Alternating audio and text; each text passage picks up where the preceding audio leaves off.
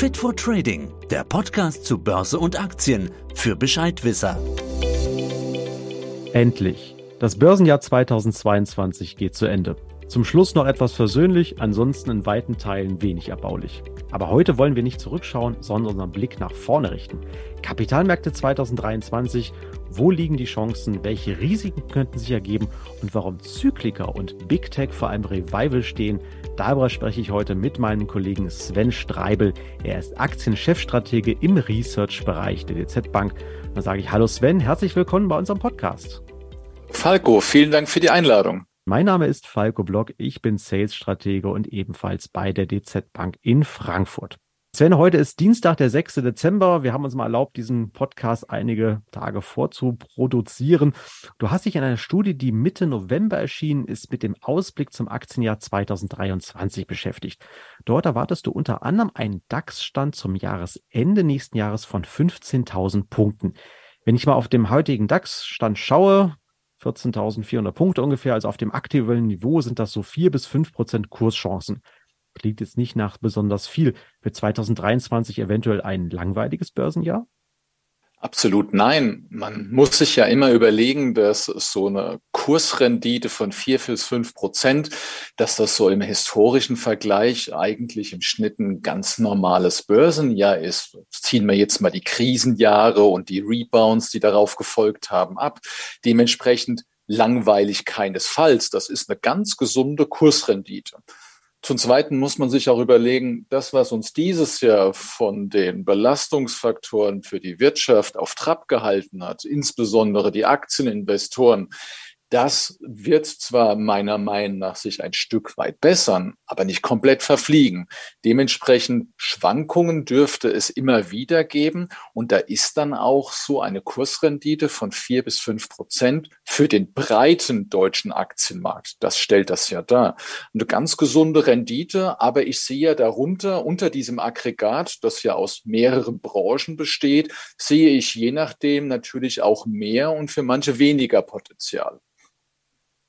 Jetzt haben wir ja Belastungsfaktoren aus dem alten Jahr oder eigentlich noch aus dem aktuellen Jahr und die werden uns in 2023 ja wohl weiter beschäftigen. Also Inflation, die Zinswende, drohende Abschwächung der Wirtschaft oder vielleicht kommt die Rezession jetzt eigentlich auch erst, die Lieferkettenprobleme. Ich hoffe, zu Weihnachten werden wir alles unterm Baum finden, aber das weiß man ja immer noch nicht so genau. Ja, siehst du eigentlich noch eine Chance, dass eine oder vielleicht sogar mehrere dieser Faktoren im nächsten Jahr dann auch mal wegfallen könnten, um der, der Markt dann vielleicht noch mal ein bisschen weiter durchatmen kann? Da ist jetzt sehr stark die Glaskugel gefragt, ob die jetzt wegfallen werden. Wir gehen jetzt von unserem Research davon aus, dass sich aber zumindest einige von diesen Faktoren ein Stück weit abmildern sollen. Und das ist ja schon mal ein positives Signal. Das heißt, wenn ich jetzt mal ein ganz großes, prominentes Problem herausfiltere, die Inflationsentwicklung. Da sehen wir, dass die ein Stück weit abnehmen wird mit den Energiepreisen, dass die ein bisschen sich entspannen. Das bedeutet aber nicht, dass die Inflation wieder auf ein Niveau zurückkehrt, das wir jetzt vor der Krise gesehen haben. Das heißt, von dem aktuellen sehr hohen Stand dürfte das abmildern über das Jahr hinweg. Die Notenbanken, die machen ja auch viel dafür, dass es so sein wird. Das heißt, da wird es Entspannung geben, aber die werden sich trotzdem auf ein Niveau weiterhin bewegen, das hoch oder vergleichsweise hoch sein wird.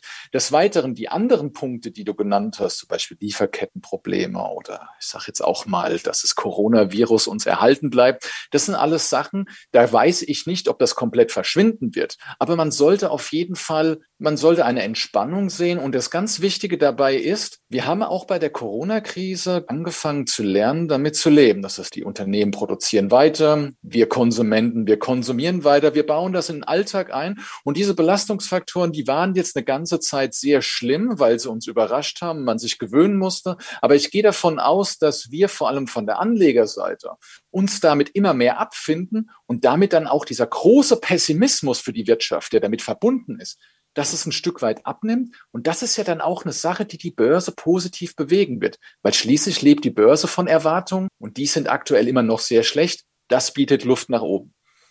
Das stimmt. Die Börse gewöhnt sich an vieles und du hast so recht. Wenn sie damit klarkommen, die Unternehmen, dann ist das gar nicht mehr so ein großer Belastungsfaktor. Bis Ende 2021 waren ja Big Tech-Werte aus den USA eigentlich Garant für Kursgewinne, haben die Märkte teilweise allein nach oben getrieben.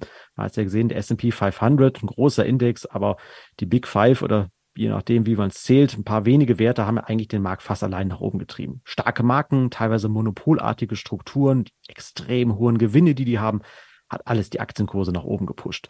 Ja, und dann folgte irgendwann der jähe Absturz. Manche Werte haben ja bis zu zwei Drittel ihres Aktienkurses eingebüßt. Jetzt mal die Frage, warum ist es eigentlich dazu gekommen? So viel schlechter ist die Ertragslage mancher Unternehmen doch eigentlich gar nicht geworden, oder? Da gibt es ganz große, wichtige Gründe, die im Hintergrund stehen, aber uns allen prominent sind. Und das ist einfach dass wir mittlerweile wieder Zinsen haben. In diesem Jahr sind vor allem im Zuge der Inflationsbekämpfung durch die Notenbanken Zinsen für kurze und vor allem für lange Laufzeiten überregional stark angestiegen. Es muss ein bisschen weiter ausholen und zwar über die vergangenen vielen Jahre, ungefähr zehn Jahre, hatten wir ja wirklich sehr niedrig und teilweise negative Verzinsungen. In dieser Zeit sind viele Anleger, die normalerweise in Zinsen oder in Zinspapiere investieren wollten, auf Aktien ausgewichen damit sie eben noch Rendite beziehungsweise ein Einkommen erwirtschaften können. Und diese großen Technologiewerte, die so ertragsstark sind und in der, in der Vergangenheit auch Ertragsstärke immer noch bewiesen haben, wie du auch richtig ausgeführt hast, die wurden in dieser Phase wurden die sehr stark gesucht, weil man eben Ertragsstärke hatte und die waren auch so von den Konjunkturschwankungen und Risiken, die schon in der Vergangenheit vorhanden waren, ein bisschen weniger beeinflusst als manch andere Titel. Das heißt, diese großen Technologiewerte, die wurden ungemein gesucht und haben davon profitiert. Und jetzt in diesem Jahr, da wir wieder Zinsen bekommen haben, mittlerweile auf richtig anständigen Niveaus, wurde der Effekt ein gutes Stück umgekehrt da wurde ein bisschen Luft rausgelassen. Das bedeutet aber nicht, dass man diese Werte abschreiben muss, weil wie du schon richtig angeführt hast, die Geschäftsmodelle von diesen Titeln, die sind richtig zukunftsorientiert, die sind ertragsstark, auch wenn jetzt in der jüngsten Berichtssaison die Ergebnisse so ein bisschen gemischt waren, da gab es ein paar Verfehlungen, aber das sind meiner Meinung nach so temporäre Aussetzer gewesen, die nicht wirklich für die Zukunft maßgeblich sind. Weil, seien wir mal ehrlich, Egal, ob es eine Suchmaschine ist, ob es Unterhaltungselektronik ist oder Software, diese großen Firmen, die begleiten uns im Berufs- und im privaten Alltag die ganze Zeit und werden es auch in Zukunft tun. Das heißt, Erträge sind da zum Teil ziemlich gut gesichert. Ich bin der Meinung, die finden jetzt in der nächsten Zeit wieder nach dem Absturz einen Rebound, eine sogenannte Renaissance, weil sie sind günstig geworden und die Anleger werden sich daran erinnern, da kommen auch wieder Erträge. Okay, also Rebound der Big Tech-Werte, obwohl die Belastungsfaktoren bleiben, aber du hast es ausgeführt, mhm. diese Werte sind einfach teilweise auch alternativlos, muss man sagen, monopolistische Strukturen. Da ist also noch was möglich. Ja, Sven, viele Anleger, die auch in Einzelwerten investieren, wir hatten sie ja vorhin schon mal kurz angeschnitten, konzentrieren sich auch sehr stark auf deutsche Aktien. Ja, man kennt den Namen, Unternehmen ist vielleicht sogar Nachbarschaft, man ist dort vielleicht sogar angestellt, man liest viel darüber. Und dann meinen die Anleger immer, dass sie dieses Unternehmen und das Geschäftsmodell einfach unheimlich gut verstehen können. Man nennt das Phänomen auch gerne Home Bias. Warum ist es deines Erachtens, du hast in deiner Studie angesprochen, weniger sinnvoll, aber überwiegend deutsche Titel im Portfolio zu halten? Die kenne ich doch ganz gut und kannst du doch ganz gut einschätzen, oder? Das ist richtig. Deswegen werden sie gerade von Anlegern, ob es private oder institutionelle sind, hier in Deutschland, in Europa auch sehr gesucht. Also das ist nachweisbar in Studien, dass wirklich hier in Europa Kapitalanleger sich auf diesen Homebuy so ein Stück weit auch versteifen.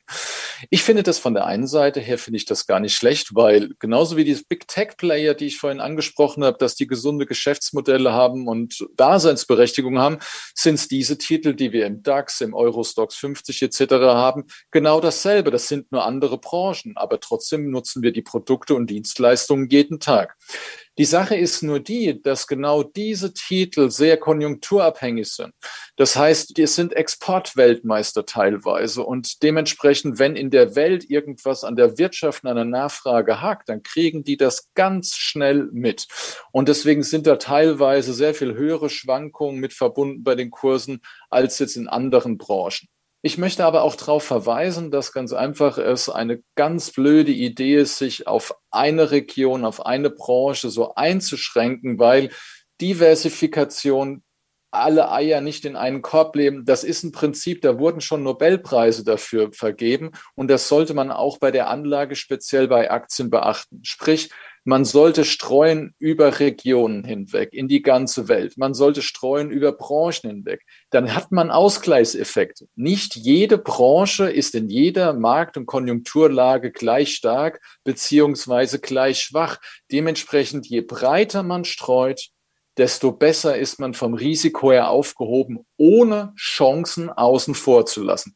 Dementsprechend nicht die deutschen oder die europäischen Werte außer Acht lassen. Das keinesfalls. Aber auch mal ein bisschen in den Tellerrand schauen. Es gibt auch ganz tolle Firmen, wie zum Beispiel diese Technologietitel in, in den USA, die man ins Auge fassen sollte. Jetzt hast du das Thema Portfoliostrukturierung so ein bisschen angesprochen. Jetzt gibt es ja entsprechend einerseits die Möglichkeit, insbesondere wenn ich anfange, vielleicht noch nicht so viel Ahnung oder auch so viel Geld habe, um in der Börse zu hantieren, dann ist ja beispielsweise ein börsengehandelter Indexfonds, die sogenannten ETFs, die sind ja jetzt aktuell in aller Munde, eigentlich eine richtig gute Möglichkeit. Andererseits können aber Anleger auch auf einzelne Aktien setzen, die wir genannt haben. Das ist ja als Stockpicking bekannt. Das ist ein bisschen mehr Arbeit und so weiter. Jetzt die Frage mal so an dich als Analysten. Wie siehst du das eigentlich? Macht es für Privatanleger, also der so durchschnittlich Zeit hat, sich mit der Materie auseinanderzusetzen, eigentlich überhaupt Sinn, sich mit Einzelwerten zu beschäftigen und die in sein Portfolio dann reinzupacken? Oder fährt man mit breit gestreuten Investments eigentlich langfristig besser? Sowohl als auch. Ich finde, okay. in der vorangegangenen Frage haben wir uns damit beschäftigt, dass es sehr, sehr sinnvoll ist, sich breit zu streuen. Dementsprechend ist so ein ETF, der einen breiten Markt abbildet, das ist eine ganz tolle Lösung. Ich habe davon auch gesprochen, dass man dadurch natürlich Chancen auch nicht außer Acht lässt. Aber wenn man überzeugt ist, dass bestimmte einzelne Titel oder Segmente wirklich eine gute Performance hinlegen sollten, dann sollte man das vielleicht noch ein bisschen sich darauf konzentrieren und als Ergänzung nehmen. Dementsprechend so ein ETF der den breiten Markt abbildet als gesunde, solide Basis, Diversifikation etc. Das ist eine super Sache. Und wenn man dann auch noch mit ein paar guten Tipps von Experten, wie jetzt uns beiden, noch einen guten Tipp bekommt, wo man ein Einzelinvestment, eins, zwei, drei Stocks picken kann, dann ist das eine ganz tolle Ergänzung. Dementsprechend sind ja solche Podcasts, wie wir es Gras produzieren, sehr sinnvoll, weil wir da ja die nötigen Tipps geben, um genau diese Einzelinvestments auszuwählen. Genau, zu den Einzelwerten beziehungsweise wie man entsprechend auch mal ein Portfolio aufbaut, liebe Zuhörer, hier schon mal ein kleiner Cliffhanger, werden wir uns im nächsten Jahr auch nochmal weiter mit beschäftigen. Da erklären wir auch nochmal ganz genau Unterschied ETFs zu Fonds oder wie man bei der Einzelwertanalyse da mal vorgehen kann. Also bleibt gespannt, da werden wir euch auch bei der Portfoliostrukturierung auch nochmal begleiten. Kommen wir jetzt nochmal ein bisschen zu deiner Studie zurück. Da hast du auch geschrieben, dass sogenannte zyklische Aktien großen Nachholbedarf haben könnten im nächsten Jahr. Kannst du uns mal kurz erläutern, was ist eigentlich diese zyklische zyklischen Aktien und warum räumst du ihnen gute Chancen im nächsten Jahr ein?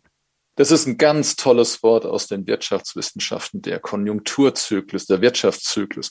Den kann man so einteilen in, in verschiedene Phasen. Es gibt Phasen, in denen die Wirtschaft brummt und läuft. Das ist eben dann der, der Aufwärtstrend. Und dann gibt es eben auch Zeiten, in denen es etwas abwärts geht, wo weniger produziert wird, weniger konsumiert wird. Das ist dann neben der Abwärtstrend. Die sogenannten zyklischen Unternehmen sind die, die sehr stark ihre Umsätze, ihre Gewinne, deren Umsätze und Gewinne sehr stark eben an diesen Zyklus dranhängen. Das heißt, in Boomphasen verdienen sie sehr gut und im Abschwung sind sie etwas stärker belastet als jetzt andere Branchen, die da etwas unabhängiger sind. Ich kann dabei hervorheben, dass das genau die Branchen sind, die eben davon sage ich mal, profitieren von allem, wenn das Einkommen von den Konsumenten ein bisschen was übrig ist, das heißt Luxusartikel zum Beispiel. Aber es sind auch die Banken, die davon profitieren, dass mehr investiert wird in einem Aufwärtstrend. Im Gegensatz dazu die eher defensiven Titel, die weniger zyklisch, weniger unabhängig sind, das sind jetzt Unternehmen, die in jeder Markt- und Konjunkturphase ihr Geld verdienen. Das ist zum Beispiel der Basiskonsum, das, was wir jeden Tag konsumieren. Das ist egal, ob wir jetzt ein bisschen mehr oder weniger im Portemonnaie haben, da kaufen wir immer die Produkte, aber die profitieren in der Boomphase dann eben auch nicht so stark wie so ein zum Beispiel zyklischer Wert. Jetzt habe ich die hervorgehoben, obwohl jetzt die Zeichen im Moment ein bisschen trüb aussehen. Es wird ja von vielen Ökonomen, auch von der DZ Bank jetzt für die Wintermonate, eine sogenannte Konjunktureintrübung erwartet. Die hohen Preise, die wir sehen, sollen uns ein bisschen daran hindern, einzukaufen, dass ein bisschen weniger Geld im Portemonnaie ist. Die Sache ist die aber, dass jetzt wir von unserem Haus schon sehen, dass im Frühjahr nach dieser trüben Zeit dann auch wieder ein Aufschwung kommt. Und genau das ist das Zauberwort, weil nämlich die Börse lebt von Erwartungen. und die nimmt solche Aufschwungsphasen teils Monate im Voraus vorweg. Und deswegen bin ich jetzt so optimistisch gerade für diese konjunktursensiblen Werte, obwohl die Konjunktureintrübung vor der Tür steht. Die sollten jetzt bald mal anfangen, diesen baldigen Aufschwung auch mit einzubeziehen.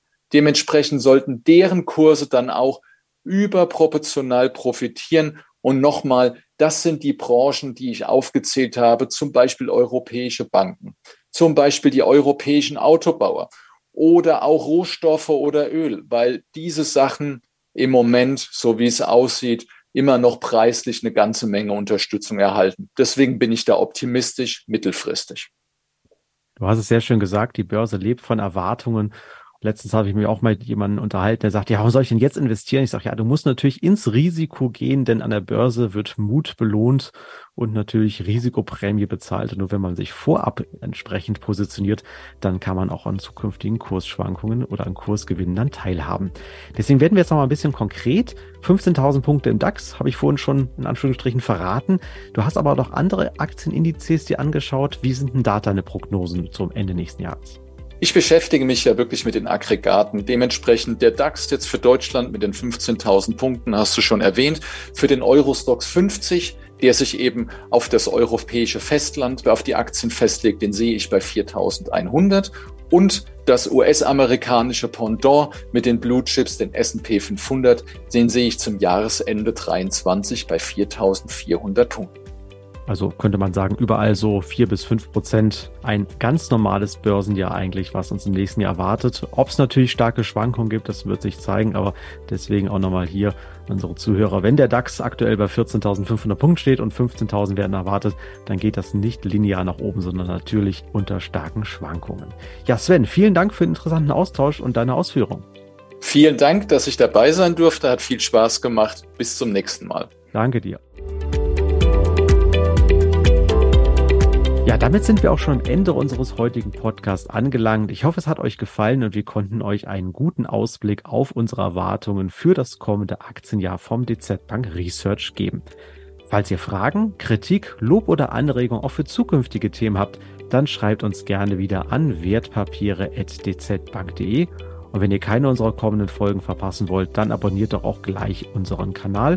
Und wenn es euch gefallen hat, hinterlasst uns auch gerne ein entsprechendes Lob. Beachtet an dieser Stelle auch bitte unsere rechtlichen Hinweise, die haben wir euch wieder in die Show Notes gepackt. Ja, das war dann auch wieder der letzte Podcast für dieses Jahr, aber keine Sorge, im nächsten Jahr sind wir dann wieder für euch da. Wir machen jetzt nur ein paar Wochen Winterpause und melden uns Mitte Januar wieder mit frischen Ideen, interessanten Interviewpartnern und relevanten Börseninformationen zurück. Bleibt also gespannt und bleibt dabei. Dann wünsche ich euch jetzt eine schöne Weihnachtszeit und schon mal einen guten Rutsch und ein gesundes und erfolgreiches neues Börsenjahr. Tschüss und macht's gut. Das war Fit for Trading, der Podcast für deine Investments. Fit for Trading, der Podcast zu Börse und Aktien für Bescheidwisser.